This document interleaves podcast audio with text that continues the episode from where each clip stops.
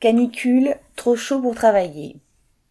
Les températures caniculaires de la mi-juin ont soumis près des trois quarts de la population du pays, en particulier dans le sud-ouest, à des conditions difficiles. Au travail, la pénibilité était maximum dans certains secteurs.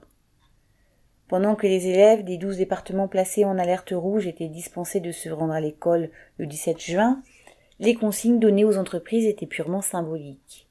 Pour la population en général, la première ministre avait appelé à la vigilance et réitéré sur Twitter ses précieux conseils, ouvrez les guillemets, hydratez-vous, restez au frais, donnez et prenez des nouvelles de vos proches, fermez les guillemets. Le ministère de la Santé, lui, avait activé un numéro gratuit.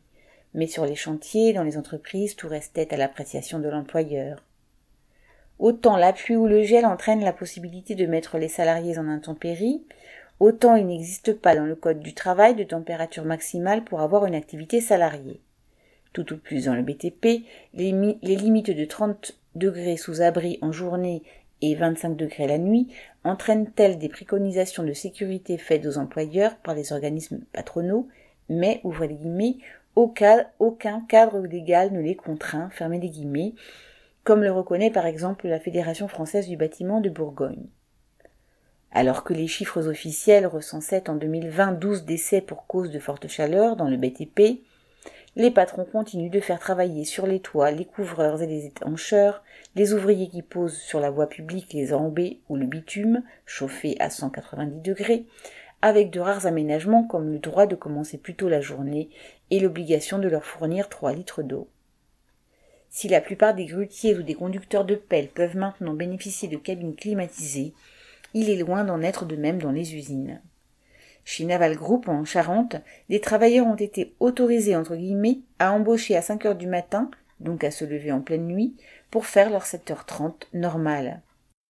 La réduction de la durée du travail, la seule vraie solution, n'est pas à attendre de la spontanéité patronale, point de suspension.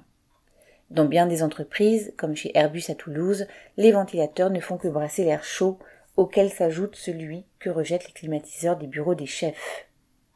Pour les travailleurs des hôpitaux, à la dégradation bien connue s'ajoutent les difficultés liées aux fortes températures.